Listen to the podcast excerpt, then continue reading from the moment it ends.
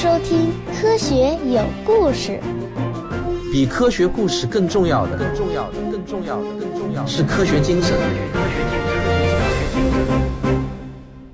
大家好，我是若水妈。今天呢，我来帮汪杰老师代班，原因是呢，他的舌头上又长了两颗大溃疡。谁让他又到深圳去了一趟呢？好，那下面就开始今天的内容。我今天继续来揭晓大洋底下的奥秘。在十九世纪，人们铺设海底电缆时就已经意识到，在大西洋中部的某些山脉会妨碍电缆的走向，但山脉的连续性和规模之巨大是完全超乎人们预料的，并且还有一些物理反常现象无法解释。在位于大西洋中部山脊的中段，下面有一个巨大的峡谷，或者说一个裂缝，宽达二十公里，长。达一万九千公里，从中国的最东边到最西边也不过是五千公里。如果我们能从高空俯瞰这条裂缝，那看起来就像地球被一道裂缝劈成了两半儿，仿佛一个坚果的壳爆裂开来一样，似乎有点荒谬，又让人有点心惊肉跳。但是这些证据却又怎么解释呢？我们从何而来？要去向何方？一个星球，一个实验，请听我为您讲述有关宇宙、自然、生命的简史。到了一九六零年，海底的岩心样本显示，大西洋中间的海底山脉最年轻，然后向东西两侧依次变得越来越古老。赫斯仔细思考了这种情形之后，认为只能意味着一件事情，那就是新的海底地壳正在中央裂缝的两侧形成，然后又被下方新形成的地壳向两侧推开。大西洋底就像两条巨大而高效的传送带，一条把地壳传送到北美洲，另一条传送到欧洲。这一过程后来被称为海底扩张。这种地壳运动的终点是在靠近大陆的边缘，地壳猛地下沉，落回地球的内部。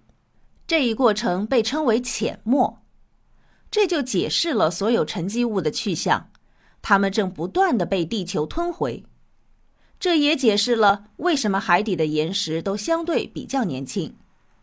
人们从未在海底发现超过1.75亿年的岩石，这本来一直是个谜。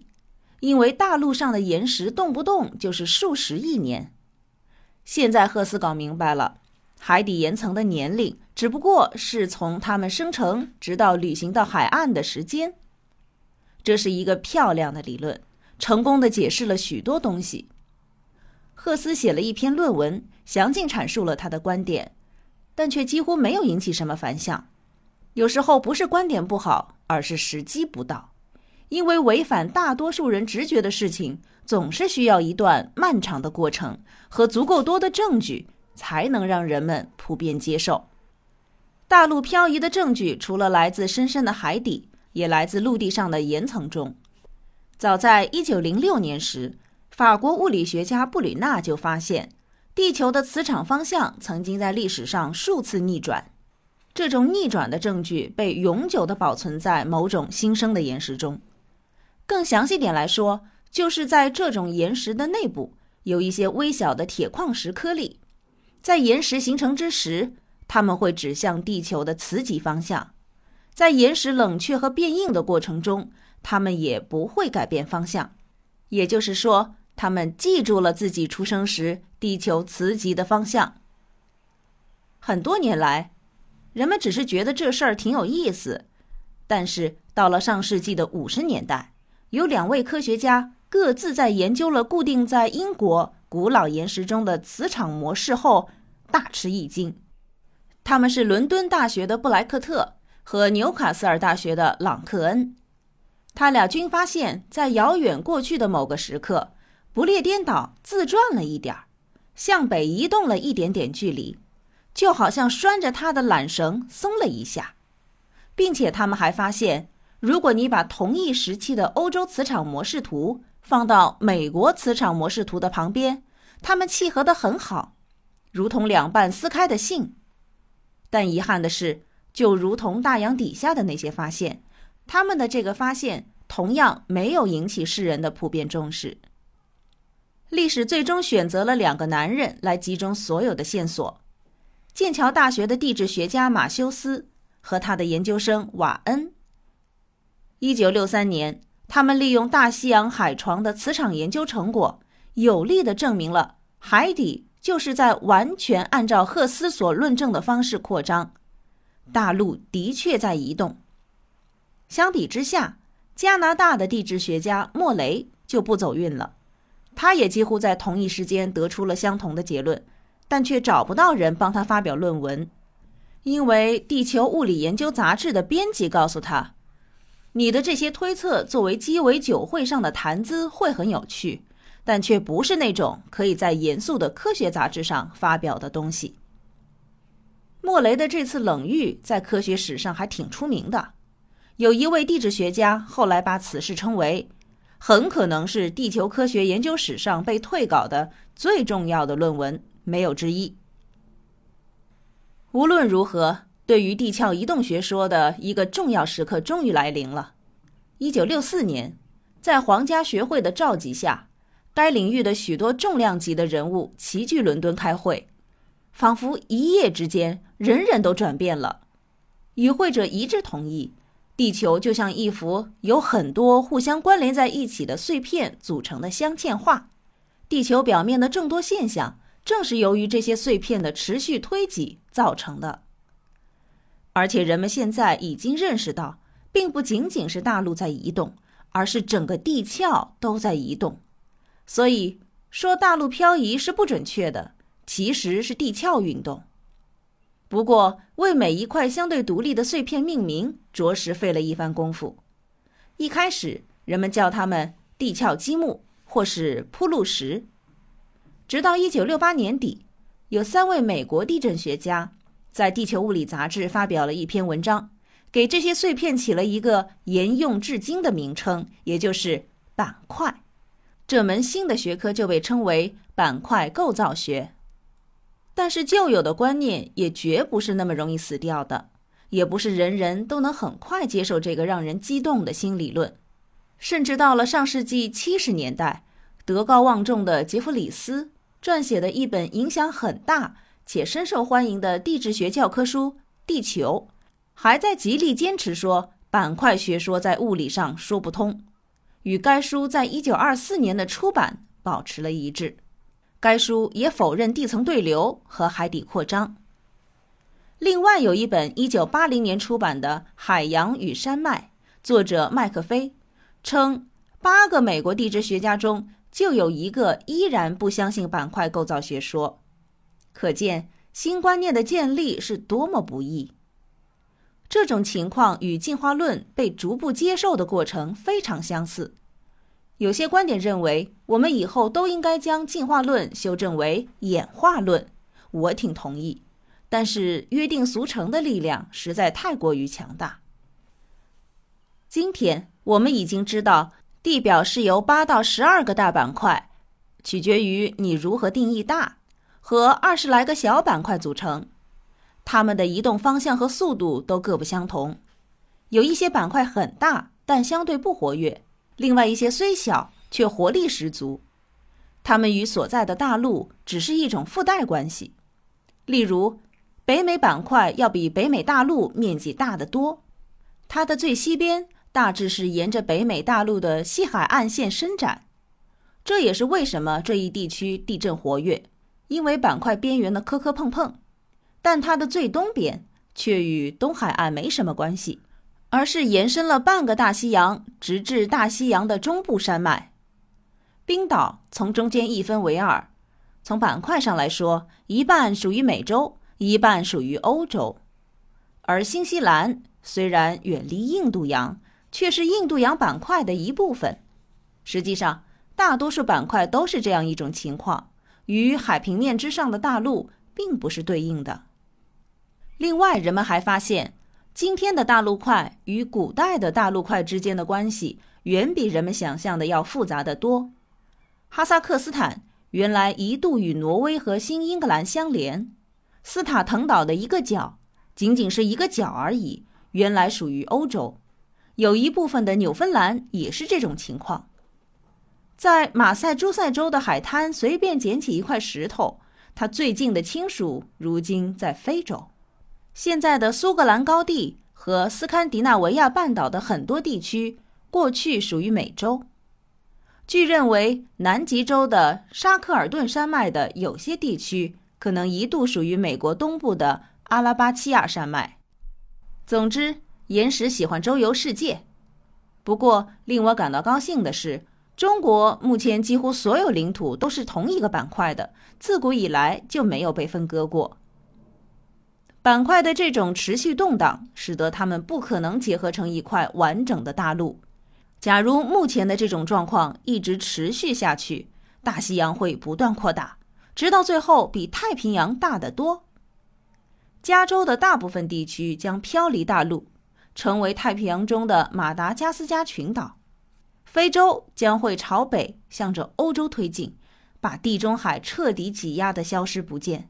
然后在巴黎和加尔各答之间隆起一座座雄伟的喜马拉雅山。澳大利亚会把北部的群岛均纳入自己的版图，隔着一些大峡谷与亚洲相望。以上这些都是未来的结果，而不是未来发生的事件，因为这些事件现在就正在发生。我们坐在此处，大地正在漂移，就好像池塘中的一片叶子。现在有了全球定位系统 GPS，我们可以清楚地看到欧洲和北美洲正在缓缓地远离，速度大约相当于人的指甲的生长速度。我们如果一辈子不剪，它们大约能长到两米。只是因为人的寿命太短暂，所以我们感受不到大地的这种变化。我们现在所看到的地球外观，其实只是一张快照。它代表的仅仅是整个地球一千张连续快照中的最后一张。地球是在太阳系所有岩状行星中唯一具有板块构造的行星，这对科学家来说有一点神秘。虽然不能简单的归因于地球的大小和密度，因为金星从这方面来说很像地球的孪生兄弟，但它却没有板块活动。或许。是构成地球的材料性质和地球的大小，共同让地球保持了现在这种充满活力的状态。有一种观点认为，仅仅是一种观点，板块构造是地球产生有机生命的重要原因之一。正如物理学家、科普作家特雷菲尔指出，我很难相信地球的生命发展不受持续的板块运动影响。他认为，为了应对板块运动而带来的挑战，例如气候变化，正是生命智力发展的重要促进力。另一些人认为，大陆的漂移至少是导致地球上某些物种灭绝事件的原因之一。二零零二年十一月，剑桥大学的迪克森在科学杂志上发表了一篇报道，旗帜鲜明地提出。地球的生命史与岩石的历史有着某种联系。迪克森确信，在过去的五亿年中，海洋中的化学成分在某些时间曾经发生过戏剧性的突然变化，而这些变化往往与生物史上的一些重要事件相关联。例如，英国南部海岸的白垩悬臂表示微生物的大量爆发。海洋中的贝类生物在寒武纪时期的突然繁荣等等，没人能说清为什么海洋中的化学成分会一次又一次的发生戏剧性的变化，但是海底山背的张合显然是一个可能的原因。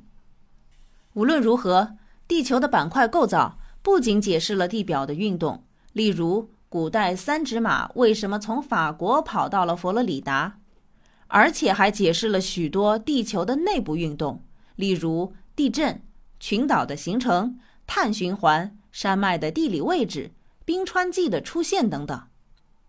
甚至生命的起源也或许能解释。总之，很难找到有什么事情可以不受它的直接影响。作为地质学家的麦克菲曾感叹：“地质学家们一时间眼花缭乱，所有的事情突然都能讲得通了。”其实，史前大陆的分布问题并没有得到完美的解决，这一点与大多数非地质专业人士以为的不同。尽管我们的教科书上似乎很自信地给出了古大陆的全貌，例如劳亚古陆、冈瓦纳古陆、罗德尼亚大陆。泛大陆等等，但这其实是基于一些并不能完全站得住脚的结论而得出的。辛普森在他的《化石与生命史》一书中指出，远古的动植物似乎有一种习惯，它们在该出现的地方不出现，而不该出现的地方却偏喜欢出现。冈瓦纳大陆一度是一块非常大的古大陆。连接着澳洲、非洲、南极洲和南美洲。我们之所以这么认为，很大的原因是基于一种叫石尾的羊舌属植物的分布。这种植物在那些大洲上都被发现了。然而，后来人们又在世界其他一些地方也发现了石尾。这些地方据认为不与冈瓦纳大陆相连，但这种讨厌的矛盾却被人们选择性的忽略至今。另一个例子是一种叫水龙兽的三叠纪爬行动物，从南极洲到非洲的一路上都有发现，这支持了上述两大块大陆在史前相连的看法。但这种动物却又从未在南美洲和澳洲被发现过，而人们又相信这两块大陆在同一时期同属于一块古大陆。除此之外。还有许多地表特征是板块构造学说无法解释的，比如说美国丹佛这个地方，海拔有一千五百米之高，但它的隆起却是相对很近期的事情。在恐龙统治地球的时代，丹佛还处在几千米的海底深处。如果这地方的升起是由于板块之间碰撞导致的话，那么这里的岩石就不该没有磨损和挤压变形。其实，丹佛远离板块的边缘，不可能受到板块运动的直接影响。就好像你在地毯的这头推一下，怎能指望在地毯的对面形成褶皱呢？但神秘的是，仅仅过了一百多万年，丹佛就像一只烤面包一样拢了起来。同样的情况在非洲南部也多有发生，其中有一条长一千六百公里的区域，在一千万年的时间里。抬升了一千五百米，不是因为任何已知的板块活动。与此同时，澳洲却正在倾斜和下沉。在过去的一千多万年的时间中，在它朝北飘向亚洲的过程中，它的主要边缘却下沉了将近两百米之多。而印尼列岛就像一个溺水的人，正拖着澳洲一起慢慢的下沉。板块构造学说也无法解释这一现象。魏格纳没有能活着看到他的观点被证明。一九三零年，他去格陵兰岛考察。有一天，他私自外出去寻找掉落的补给品，却再也没有回来。那天恰好是他五十岁的生日。几天以后，他被发现冻死在冰原上。他被就地下葬，并长眠于此。今天，他比去世的那天离北美洲近了大约一米。爱因斯坦也没能活着看到自己站在了错误的一方。事实上，在哈普伍德出版他那本《乱批大陆漂移理论》的书之前，也就是1955年，爱因斯坦便在普林斯顿去世了。而另一位板块构造理论的主要奠基人之一赫斯。当时也在普林斯顿，并将在那里度过他的余生。他有一位非常聪明的学生，叫阿尔瓦雷斯。他最终以一种完全不同的方式改变了科学界。至于地质学本身，一场大事件才刚刚开始。正是这位年轻的阿尔瓦雷斯按下了启动按钮。欲知后事如何，且听下回分解。